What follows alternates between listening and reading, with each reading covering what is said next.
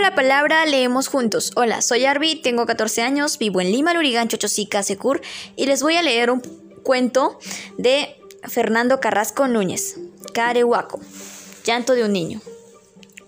No, señor, ya le dije y se lo puedo jurar. A mí no me molesta que en el colegio todo el mundo me llame Carehuaco. ¿Cómo dice? Ah, que le parece que hasta me siento orgulloso de tener ese apodo y que a usted le gustaría saber el motivo de todo eso. Ya veo por qué tanto interés en conversar conmigo desde que salimos del salón de clases. Bueno, pero está bien, le voy a contar esa historia.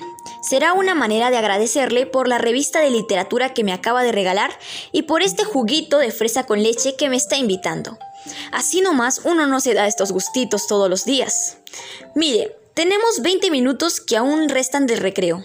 Trataré de ser bastante breve, aunque eso siempre me ha resultado difícil. Algunos profes, como el de matemáticas, dicen que a veces hablo mucho más de la cuenta. Pero le voy a contar esta historia, sobre todo porque nos ha gustado muchísimo su libro de cuentos que hemos leído con nuestra profesora de literatura este bimestre. Muy buenos cuentos, en verdad. Me gustaron varios de sus personajes, principalmente los más jóvenes. Ah, y esos finales que nadie espera son buenazos. Lo dejan a uno con la boca abierta y pensando en muchas cosas. También ha sido muy interesante escucharlo leer en el salón uno de sus cuentos y sobre cómo elabora cada una de sus historias.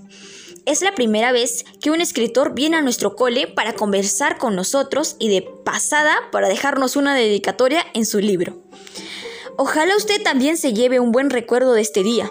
Yo por mi parte le contaré lo que desea saber, es decir, por qué no me incomoda para nada que aquí en el colegio casi todos me llamen carehuaco.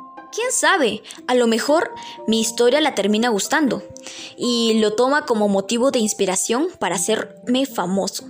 Sería chévere. ¿A usted también le parece lo mismo? ¡Qué bueno! Eso me alegra. Comienzo a contarle entonces. Mire, escritor, ese apodo me lo pusieron en la escuela cuando era chiquito. Por aquel tiempo yo no sabía el significado de ese sobrenombre. Tenía apenas ocho añitos y cursaba el tercero de primaria pero recuerdo con detalles el día que me lo dijeron, por primera vez. Sí, comenzaba el año escolar. Fue una mañana del mes de marzo. Lo recuerdo bastante bien, no solo porque tengo una memoria de elefante, como dicen los profesores del colegio, sino porque esa mañana, durante la formación, se conmemoró un aniversario más del nacimiento del poeta César Vallejo, y yo había recitado el poema Piedra Negra sobre Piedra Blanca sin confundirme ni una sola palabra. Los profes me felicitaron mucho. Por eso también yo estaba muy contento.